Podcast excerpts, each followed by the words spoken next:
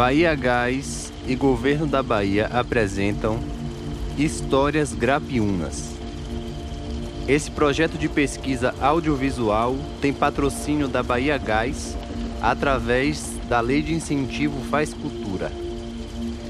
Uma série do podcast Enfiados na Lama sobre a cultura do território de identidade litoral sul da Bahia, produzida pela Flip em parceria com a Praça Produções Culturais e Carranca Produções.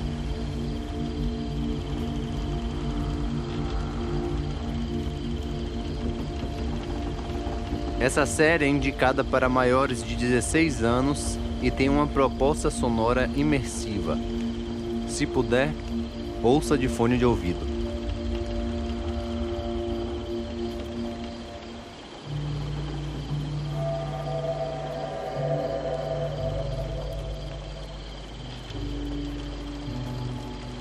Nas terras da Bahia, de 1700, ainda não havia cacau. 200 anos de colonização já se passaram. Já era terra dominada pelos portugueses. Antes de tudo, já era terra habitada por povos falantes de línguas tupi e gê. E por conta da colonização, habitado por negros de Congo, Angola, falantes de Kikongo, de Kibundo e tantos mais escravizados nos engenhos de cana-de-açúcar.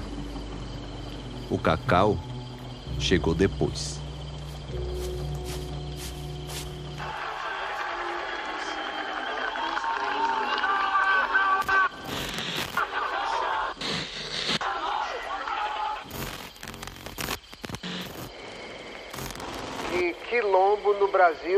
Uma uniformidade. A depender da região em que ele se situou e das lideranças e das pessoas que o formaram, cada quilombo tem suas idiosincrasias.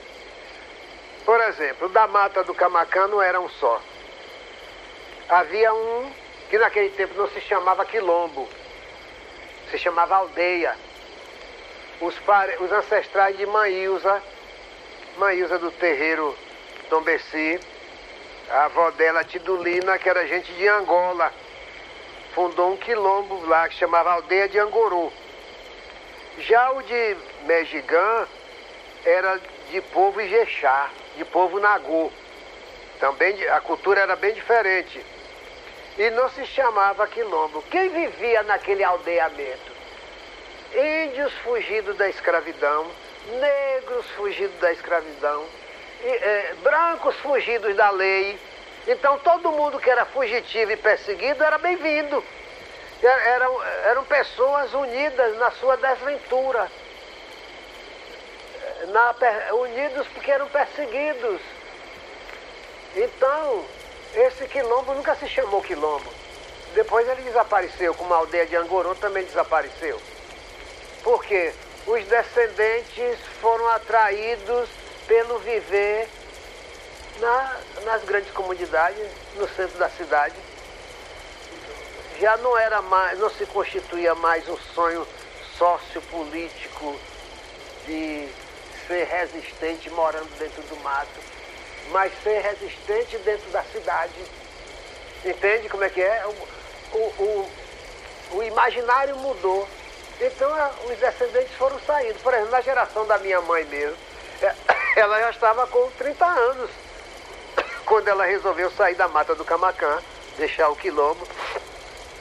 Ela veio para a cidade de Ilhéus e encontrou-se, como eu já disse a vocês, a família dos feirantes no Pontal.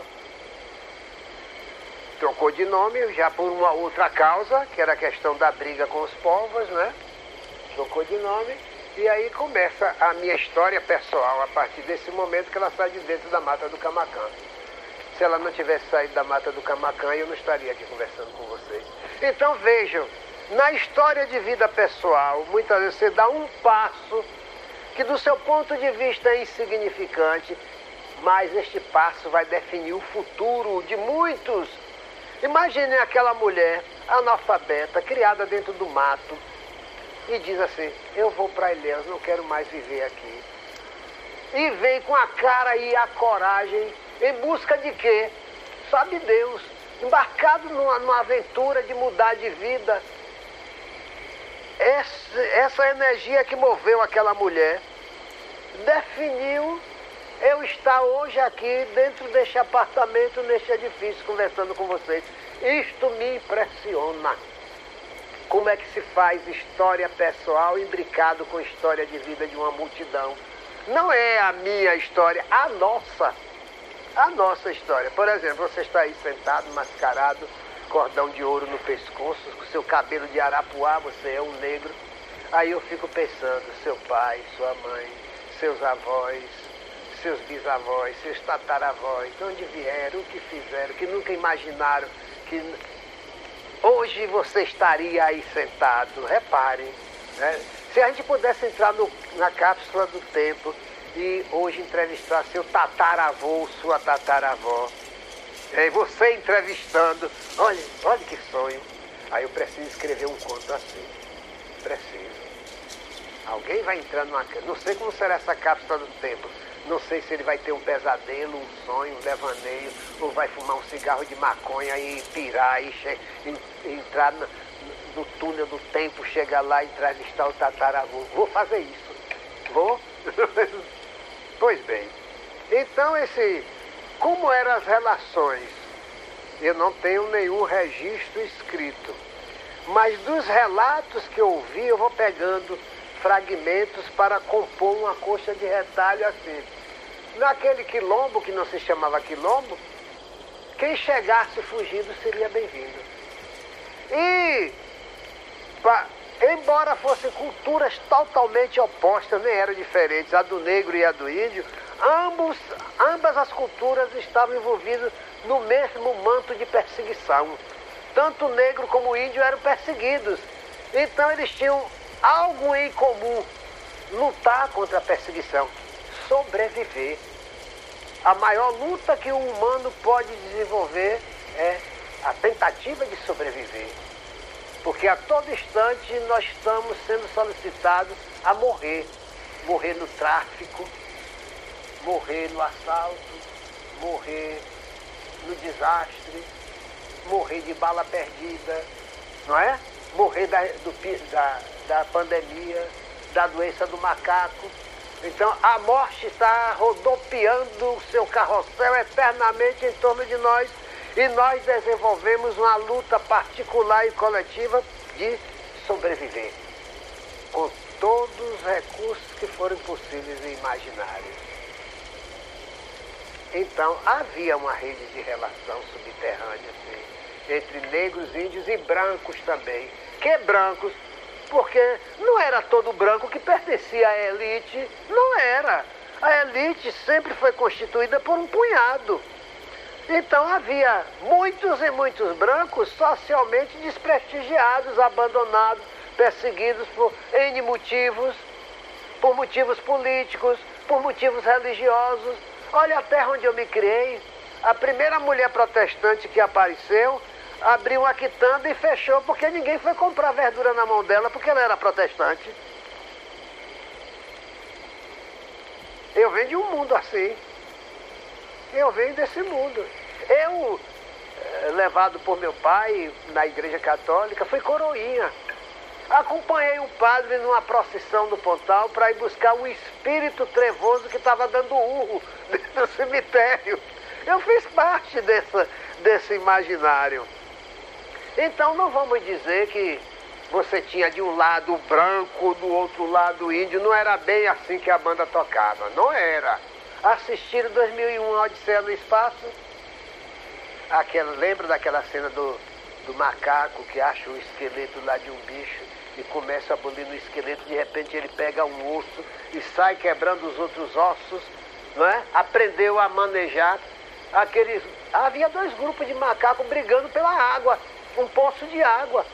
Havia uma briga enorme entre eles, até que o, um deles cometeu o primeiro assassinato, matou um dos componentes do outro grupo rival. Até hoje a gente continua brigando pelos nossos poços de água. O que é a floresta amazônica, o planalto mato-grossense, o pantanal. Tudo isso hoje ainda é motivo de briga. Até hoje continuamos brigando. para ver quem domina, porque quem domina o espaço geográfico domina os habitantes daquele espaço. Sempre é o sonho do domínio. Então havia uma rede de intercomunicação entre certos grupos negros com certos grupos indígenas, com certos grupos brancos. É preciso pensar sempre nisto. Não era uma coisa homogênea.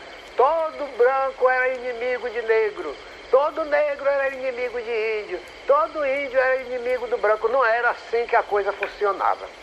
Havia outros interesses subterrâneos. Entende? Então qualquer negro era bem-vindo ao reduto dos negros, fosse de que nação fosse, fosse de que religião fosse. Era negro perseguido, seja bem-vindo.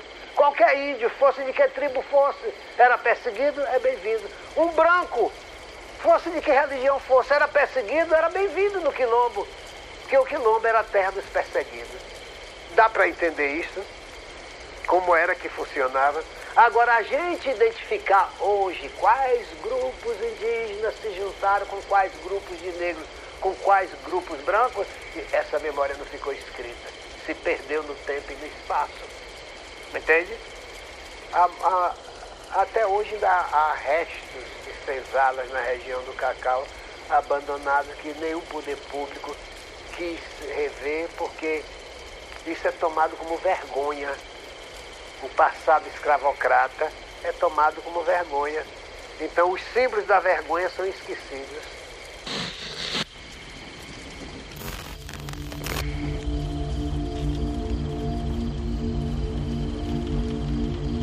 A colonização foi uma engenharia perversa contra os povos de todo o mundo.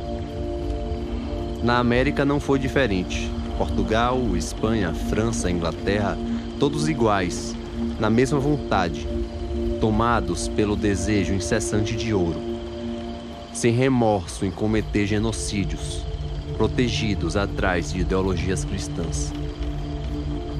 Antes do cacau, já haviam aldeias. Antes do cacau, já haviam quilombos. A cultura grabiúna, chamada civilização cacaueira, chegou depois. O Brasil foi uma invenção. E a Bahia também.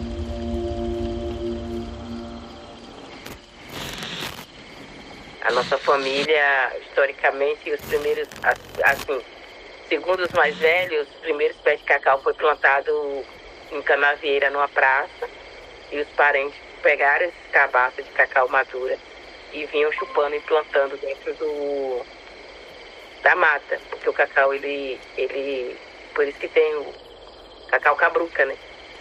Porque ele é adaptado dentro da mata. Então você tira metade da vegetação, não precisa tirar as madeiras de lei e plantar ela por dentro, que o cacau se dá muito bem. Então ele é compatível a esse clima. Então ele não pode estar tão exposto. E aí essa, essa questão, então, por conta disso, a nossa região do sul da Bahia ela foi plantada pelos povos indígenas, né? Ela foi utilizada muita mão de obra dos dos povos indígenas aqui do sul da Bahia. Então a gente entende muito bem de cacau. E essa questão em Itabuna também, na região de Itabuna, é, as primeiras, antes de, de montar essas roças, essas coisas, de ser a mega região aqui do cacau, era, antes era uma aldeia. E tinha vários, várias etnias, vários povos. E aí quando chegavam os coronéis da época para ampliar, seus, ampliar a terra, eles vinham matando a, a população, escorraçando essa população toda e tomando de conta das áreas. Então, as áreas que ficou menos é, com essa questão de contato são áreas que está mais montanhosa, região mais alta, que tinham dificuldade de acesso. Mas só que teve uma, uma época que essas regiões montanhosas também foram bastante cobiçadas. Porque a gente foi atacado em duas maneiras, né? Porque teve a questão do progresso, na questão da, da exploração da madeira vinda do pessoal de, do Espírito Santo. Então ele veio para trazer o progresso, a estrada, esse desenvolvimento que veio do extremo sul para cá. aí a gente tem essa outra tomada da questão do cacau para cá, então a gente foi bastante impactado, porque ainda teve o roubo do jacarandá, das árvores de lei, dentro das áreas de roça. Então, as famílias também que viviam eram bastante, vivia ameaçado, né? Porque muita gente nesse período morreu, muita gente foi assassinada dentro da roça. Então, por conta, ou as pessoas tiveram que fugir. Então, a gente tem dois contextos do sul da Bahia, em dois momentos de progresso, está relacionado também à expansão do cacau, que é, a gente retirava a madeira, retirava a massa e era implementado a agricultura do cacau na região. Eu não sei se essa, essa informação para vocês serve, né? Mas assim, é, eu quando criança eu via muito isso. As pessoas falar desse, dessa situação é, da região, da questão do cacau e como ela se dá. E para a gente ela se dá muito violenta. Pelo menos esse lado de cá, né? Para o outro lado, é, eu acho que é o, o momento do deslumbre né, do cacau, é a exportação do cacau, é a ampliação do cacau, é mais mão de obra e as mãos de obra sendo não bem pagas, né? Então eram muitas grandes famílias que crianças trabalhando, eu acho que essa parte também não é interessante, porque as crianças também eram usadas de mão de obra para fazer encher, encher os saquinhos, né?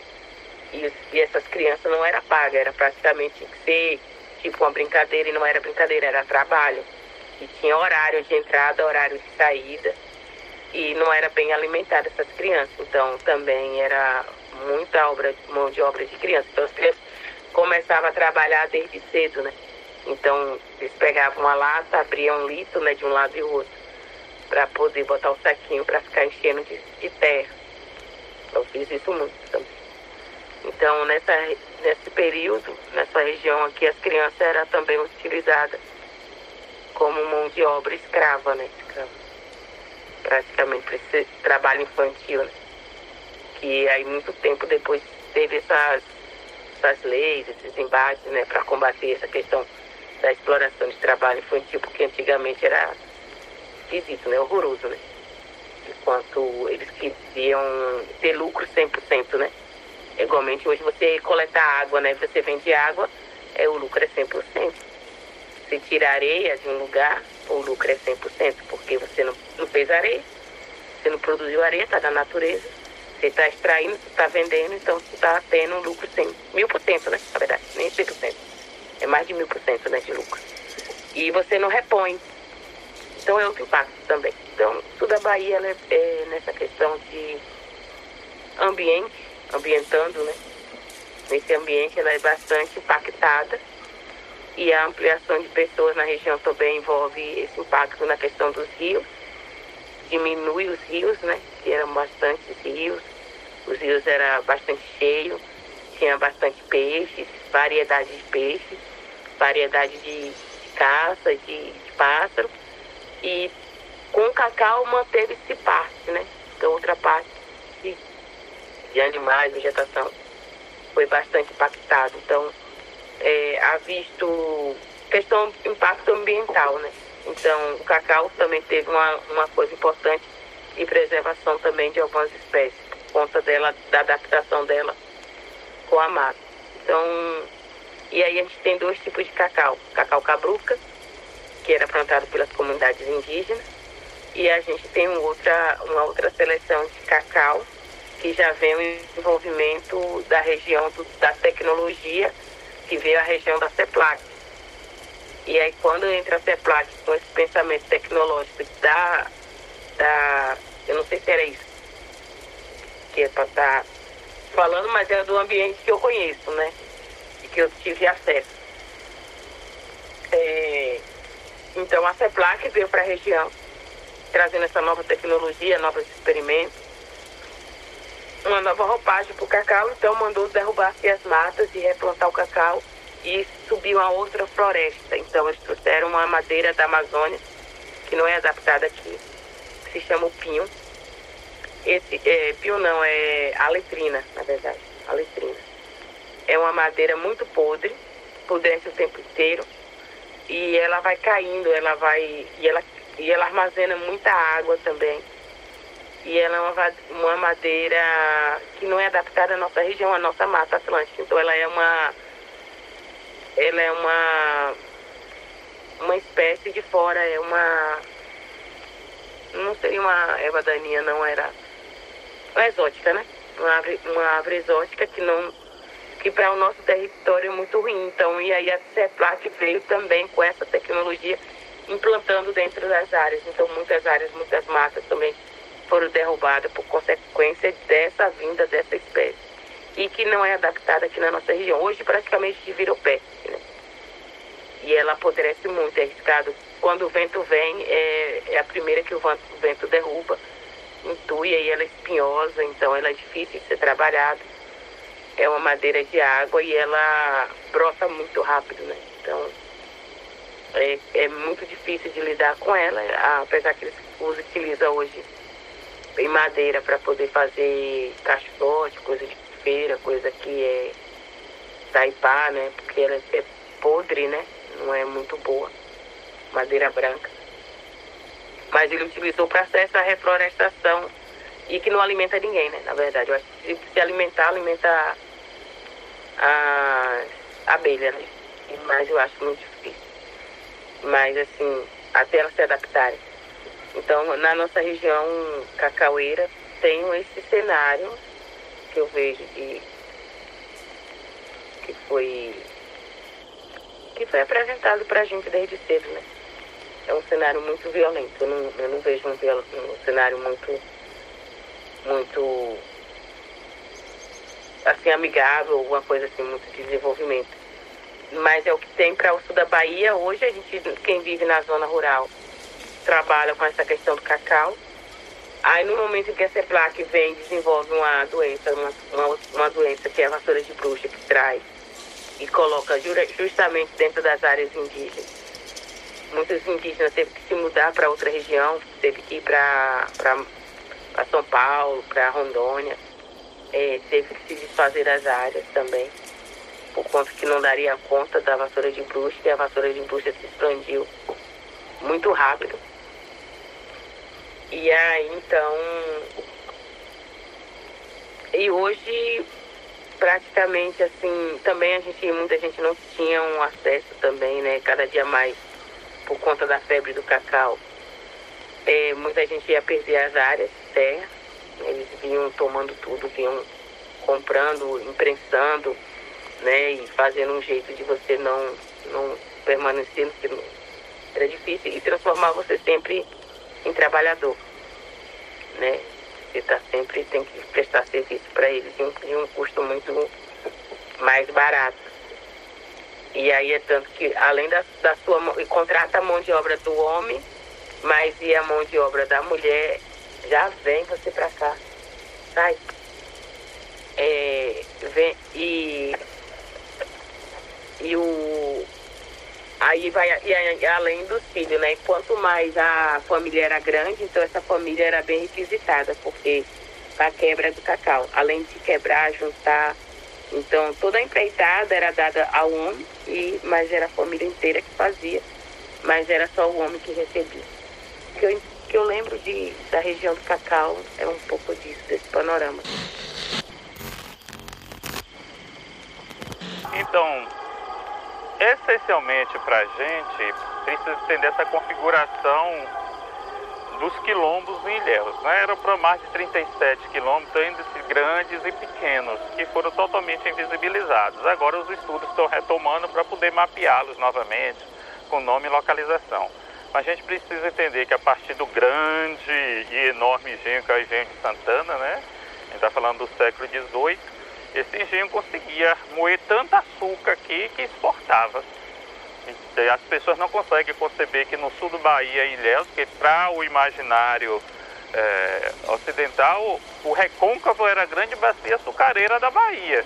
Né? E imaginar que Ilhéus tinha tanto engenhos e que o engenho de Santana se destacava em relação a todos os engenhos, concorrendo com maiores engenhos de Recife, é algo que chama muita atenção disso. Então a gente tem o engenho de Santana, que por tradição vem a nossa ancestral espiritual, que é mãe Mejigã, a sacerdotisa de Oxum que vem de Elexá, que é esperada por aqueles que já estavam escravizados aqui, que dá origem à saga da tradição Ijexá no sul da Bahia. E a gente vai ter o quilombo de Castelo Novo, vamos ter o quilombo de, do Banco da Vitória e vamos ter a Matas do Camacã. Então, para a gente, esses quatro quilombos, eles são estratégicos do ponto de vista de como se escreve a história dos pretos no sul da Bahia, né, de várias tradições, dentre elas a nossa, se destacando a tradição de Angola, que é onde tinha o maior número. Então, se vocês olharem pela proximidade onde está a localização do engenho de Santana e esses outros engenhos e a topografia de morros, muito similar ao que ocorreu em Palmares. Como é que é a estratégia de sobrevivência de luta que os negros engenharam para que pudesse sair e ter onde se refugiar nessas fugas, nesses quilombos. Então a pessoa saía do engenho de Santana, do engenho que estava mais próximo, que tem via de saída de mata e de água. Quem saía pela mata, ela ia para a mata do Camacã.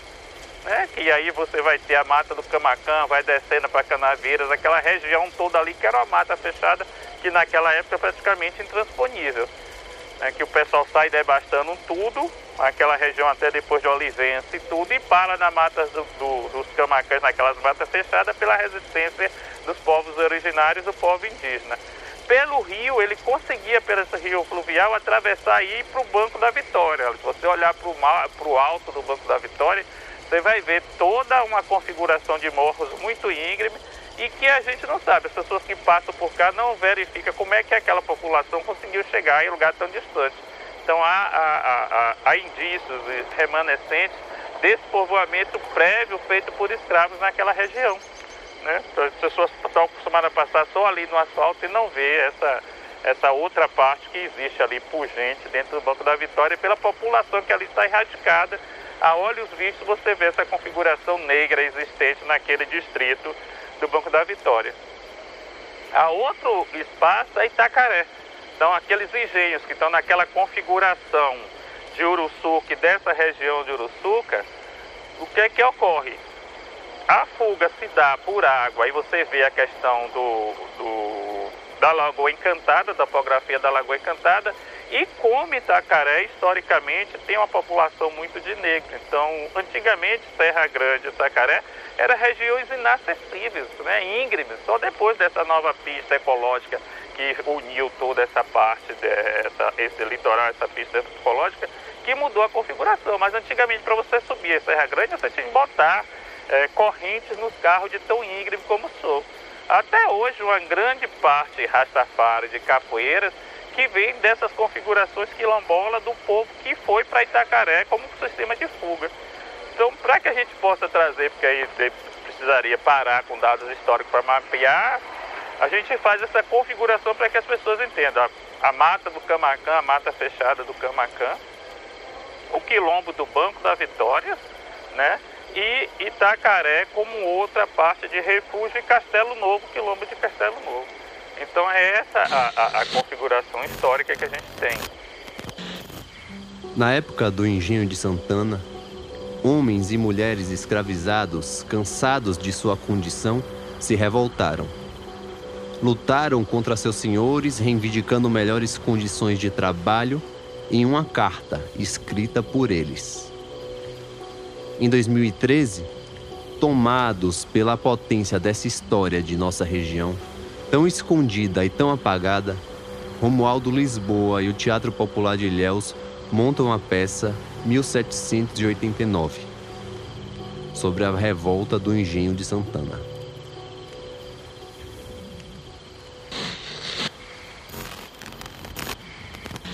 Engenho de Santana, 1791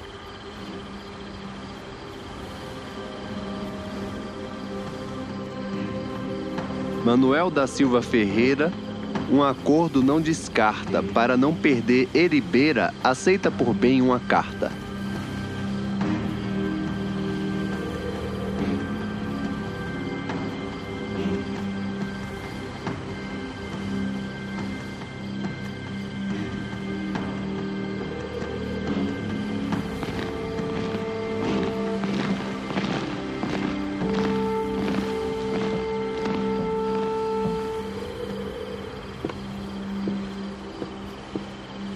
Então? Resolveram tudo, Justino? Patrão, já está tudo encaminhado. O próprio capitão mor das ordenanças, João da Silva Santos, me garantiu que o exército vai vasculhar cada centímetro de mato deste engenho. Eu mesmo não vi as ordens. Não vi, assim, com meus próprios olhos o momento em que ele ordenou. Mas se ele falou que é o homem das armas, eu acredito. Disse que a qualquer momento terá resposta da situação. Verdadeiro descalabro. É a terceira vez que os homens do capitão tentam tomar o engenho de volta. Bando de incompetentes, frouxos. Os poucos escravos conseguem fazer tanta confusão. E o prejuízo? Meu Deus do céu! O patrão tem motivos para estar irritado. Mas me parece, senhor, que as coisas vão se resolver agora. E as ameaças? Volta e meia, um grito, um ruivo, sei lá. Às vezes mandam recado pelos escravos da casa. Eu mesmo já fui ameaçado. São uns insolentes, esses revoltosos. Bem dizia minha Luísa que eu não devia me meter em fazendas.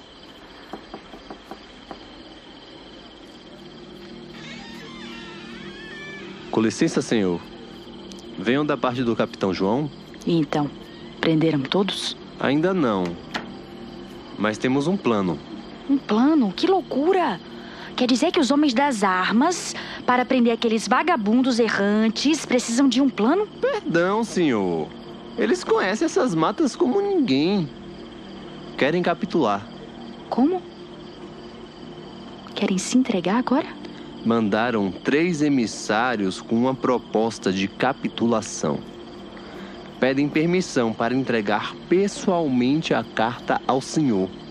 Querem uma resposta imediata. Carta? Sim.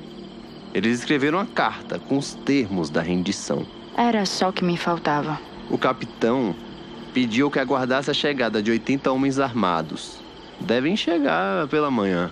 E o que faremos até a chegada dos homens?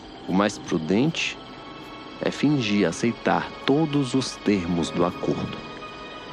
O capitão está na vila de Belmonte. O senhor vai enviar os cabeças do levante para lá. Diga-lhes que precisa buscar umas cabeças de gado e farinha para o engenho. Lá, o capitão faz o resto. São mesmo os desgraçados. Talvez seja mais prudente mandar entrar os emissários.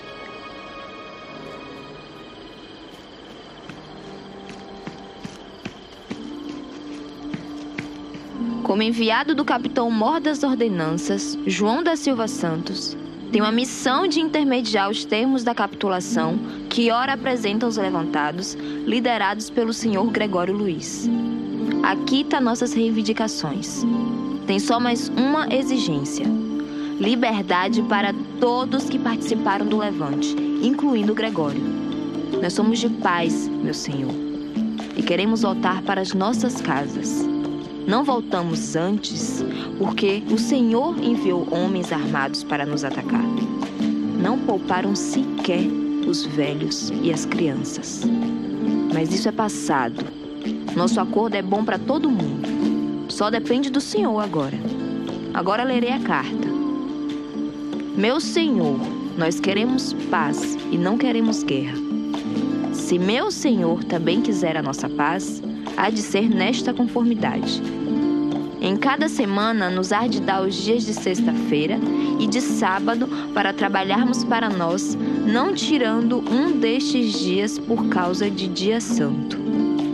Para podermos viver, nos há de dar rede, tarrafa e canoas. Não nos há de obrigar a fazer camboas, nem mariscar. E quando quiser fazer camboas e mariscar, mande os seus pretos minas. Para o seu sustento, tem a lancha de pescaria ou canoas do alto. E quando quiser comer mariscos, mande os seus pretos minas. Os atuais feitores não os queremos. Faça eleição de outros com a nossa aprovação. Nas moendas há de por quatro moendeiras, e duas lindás e uma carcanha. Cada uma caldeira há de haver botador de fogo, em cada termo de taxas o mesmo e no dia de sábado há de haver remediavelmente peja no engenho. a estar por todos os artigos acima e concedermos estar sempre de posse da ferramenta, estamos prontos para o servirmos com os dantes, porque não queremos seguir os maus costumes dos mais engenhos. Poderemos brincar, folgar e cantar em todos os tempos que quisermos, sem que nos impeça e nem seja preciso licença.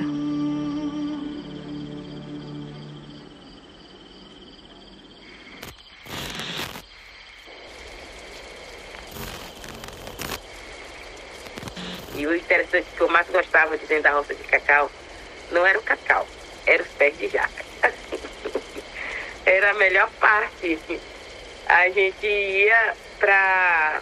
A, a gente ia amar o laço na mata, né? E aí antes disso, ir pro rio pescar, a gente passava dentro da roça e aí tinha um pé de jaca. Aí os pés de jaca era sempre um nome de um parente da gente. Era um tio, era uma tia, era sempre alguém querido. Ah, sempre uma planta, sempre tinha o nome de um parente pra gente. E aí a gente ia colher jaca. Esse que não, ah, os gente combinava quem é que ia subir, né? Então fazia aquelas apostas, né, maluca, também. Quem chegasse primeiro, ou, ou batia para o ímpar quem ia subir, quem ia ficar embaixo para poder tirar a jaca para descer, né? Aí os meninos espertos, eles subiam no pé de jaca, tirava a jaca lá e começava a comer lá de cima. Aí nós pegávamos um monte de caroço de jaca embaixo e jogava em cima deles, não deixava eles comer a jaca em paz, então eles tinham que descer. A gente forçava eles descer com a jaca pra gente comer embaixo. Então era, era a melhor coisa da minha vida, assim, era minha infância. Adorava fazer isso. Eu adorava picar caroço de jaca nos meninos. Eu gostava disso, confesso. e eu tinha uma mão boa. Ou pegava o badoque também. Eu badocava eles Pô, de badoque. Mas não comia a jaca lá em cima, não comia mesmo, tinha que descer com a jaca. Ah, os meninos sabem o que fazer, eles subiam no olho bem mais alto pra poder comer a jaca lá em cima, pra não alcançar o gente. Badocava tudo. Descia, tinha que descer. e aí. E aí, e essa, as roças de, de, cacau é muito propício para isso, para os pés de jaca, né? Só que aí chegou um momento em que os fazendeiros, que fosse chegando na região, eles começaram a matar os pés de jaca, pelo menos na nossa região. Aí eles abriam os buracos, enfiavam veneno para nós não ir entrar na roça. Só que nós não comíamos cacau, a gente não mexia no cacau. A gente só ia comer a jaca, porque os pés de jaca foram plantados pelos nossos tios. Né? Então tinha o nome, né? Tinha, tinha a relação. Então a gente passava lá e pegava a jaca. E a gente sabia qual era a jaca boa, qual era a jaca ruim. qual eram os melhores pés de jaca. Sabia qual ano a jaca ia dar ruim e qual ano a jaca ia dar boa. Alguns pés de jaca tinha essa variação. Nós tínhamos o controle de tudo, né? Então a gente sabia nessa, na roça, oh, meu Deus do céu. Não perdi um, um treino, né? Não perdi um pé de jaca. Catava tudo. É, eu acho que eu gosto, eu gosto, eu gosto de jaca, jaca mole, jaca dura. Não tinha, não tinha essa escolha. Mas a gente encontrava uma jaca de, de é, cabeça dura, que era uma metade dura, uma metade mole. Gente, aquilo ninguém merece. Mas mesmo assim a gente tirava pra comer, porque aí tinha duas opções, a mole e a dura. Mas se você tirasse ela verde no pé, aí ela amadurecia no chão, ela amadurecia por inteiro. Então ela não ficava é, com duas, duas opções, não, era uma opção só. Era só mole. Aí, mas quando tinha vez, quando deixava ela amadurecer no pé, ela ficava nessa, nessa textura. Aí era, pra mim era, era incrível. Aí quando a gente entrava dentro da roça de cacau, ainda é, né? A gente entra dentro da, dentro da roça de cacau, você tem uma, uma diversidade, né? Aí você encontra a cobra, você encontra bicho, você encontra paca. Aí você encontra o catitu. Aí você encontra o teiu. E eu chegava, contava papai tanta história, né? Que era boa de história. Aí eu contava para ele que eu tinha visto um, um bicho dos braços fortes, correu e nas folhas, e só viu folha voar e contava aquela história merabolante. Muito de aventura de criança. Toda vez que saía, né, tinha uma história, né? E eu adorava ir. Quando eu ia pra fonte lavar roupa, ele sempre lava roupa. E do outro lado tem a roça de cacau. Aí a gente largava a bacia, chegava, jogava a bacia e picava na roça atrás de alguma fruta. Abacate, alguma coisa sempre tinha. Ou fazia também, pegava logo, limpava a fonte e começava a fazer a, o barreiro, né? Fazia uma, uma taipa, né? Para represar a água, para poder juntar os camarão, os gagé, né? Para poder a gente, aqueles crustáceos assim, de água doce, para poder levar para casa para comer. Então, e, e com a sombra né, do cacau ali, ó, é, era muito bom para fazer isso. E a gente pegava fazia essa taipa, né? E aí que a água corria por dentro do, cacau, então a gente subia, limpava um pouco em cima, tirava, tinha vez que a gente tinha que trocar a bica, né? Tirar o bambu, preparar a bica para poder colocar.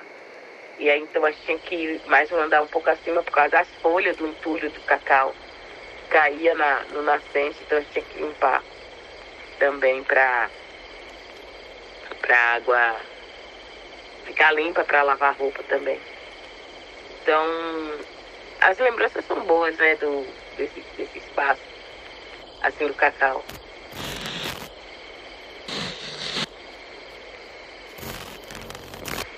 E, e, eu gostava também de Alfredo, ficava contando a história do cacau, né? Teve um tempo que o cacau deu uma, uma crise em que as pessoas levavam cacau e chegava na, no rio e despejava, porque ninguém queria comprar cacau, o cacau estava muito barato.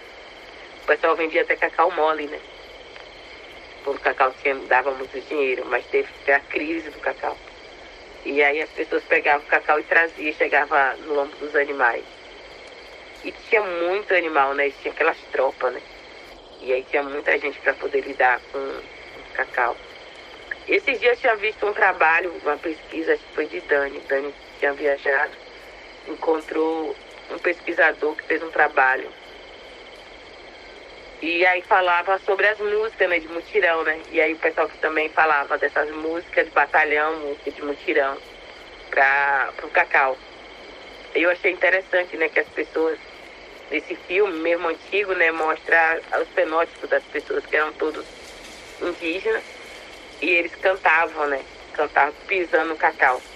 Então, tem um processo de secar, de fermentar, e tem um momento em que pisava o cacau. Então, tirava o mel, o próprio mel usava para pisar o cacau, para dar um acabamento, né? Então, daria um, um, um, chocolate bem mais diferenciado e fino, né? Era bem, bem mais trabalhado do que hoje, né? Hoje o pessoal não quer esse, esse trabalho tudo, não, né? E aí, mas antes não, era tirado o mel, é pegar aquele mel todinho, guardado, reservado, e, e na hora de, do cacau, tem que molhar o cacau, sopar o cacau e pisar o cacau. E aí as pessoas pisavam o cacau cantando, cantando um, música de mutirão, de batalhão, que eram cantadas. É... E como essas famílias também foram impactadas, né? Mas tinha que cantar sempre nós pobres tem que estar sempre cantando. Alegria só tem para pobre. Rico, você não vê rico alegre.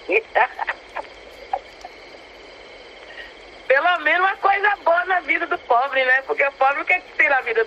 Dançar é música, dançar e cantar, né? E ser feliz. É, é isso. Uma coisa que o pobre tem que ter é orgulho, é isso. come bem, come bastante, come com alegria né? E agradece a Deus a cada pão, pão de cada dia. e vamos cantar e dançar, porque o tal do rico só tem problema, só tem conta para pagar e não pode comer direito, nem comer uma, uma porcaria. Deus me livre, quero nem saber.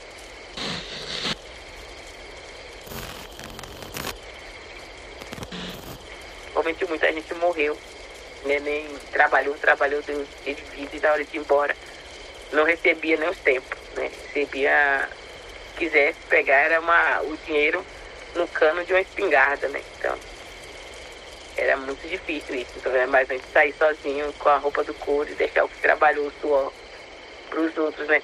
Eu fico olhando, um monte de gente, advogados, juiz, tem alta autarquia aí na, na cidade, principalmente de Tabuna, né? E que é fruto desse lugar, né? Desse fruto desse roubo, né? É o roubo do suor do outro ainda. Não é nem, nem roubo de alguma coisa, mas é do suor da pessoa. E eles ainda neles nem refletem sobre essa condição de que é onde ele está, em que o pai colocou ele. Né? Mas eles querem continuar reproduzindo a mesma coisa, que é ainda escravizar as pessoas, ainda precisa do suor do outro para poder manter e ficar nesse, nessa partilheira intocável. Mas pensar isso é pensar esses outros desafios, né? Esse, esses outros lugares e que as pessoas são colocadas né, desfavorecidamente, né? Para não, não se somarem. Tá? Um pouco isso. Essa desapropriação, desapropriar território, desapropriar a identidade da pessoa, desapropriar a pessoa e a pessoa não ter um local. Eu estava assistindo uma apresentação do povo afro-colombiano.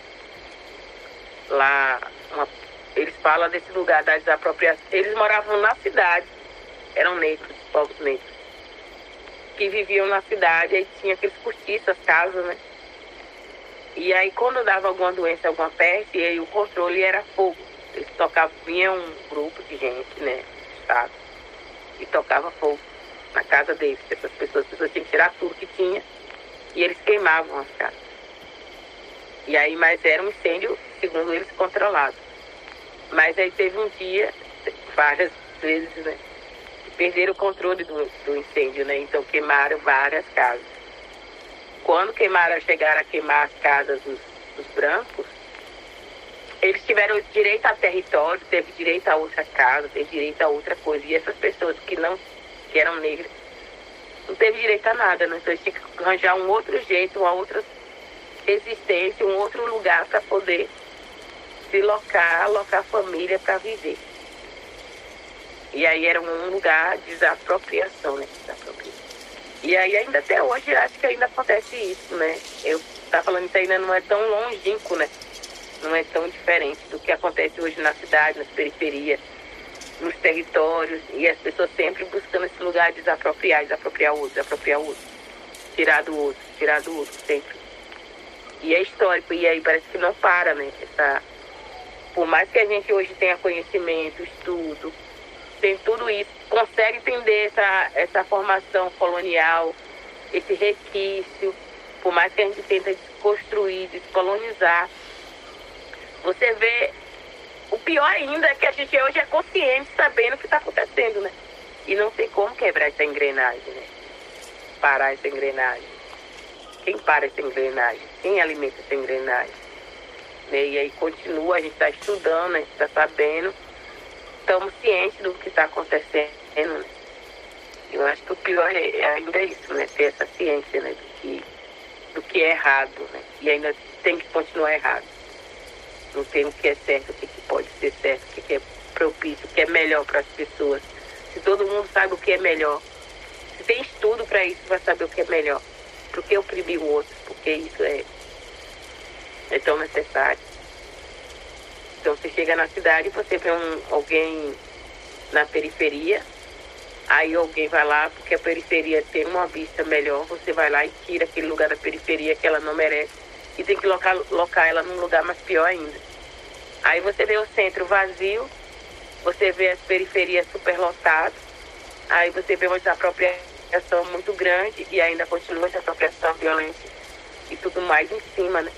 Então, eu fiquei eu achei muito interessante essa apresentação.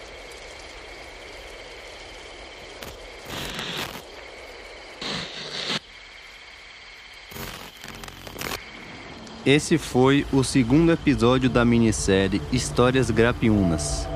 Invenção Grapiuna. Direção, roteiro e narração por Gabriel Galego. Produção por Rafael Melo, Júlia Ventura e Ícaro Piton. Leituras dramáticas pelas atrizes Tari Lua e Nicole Leão.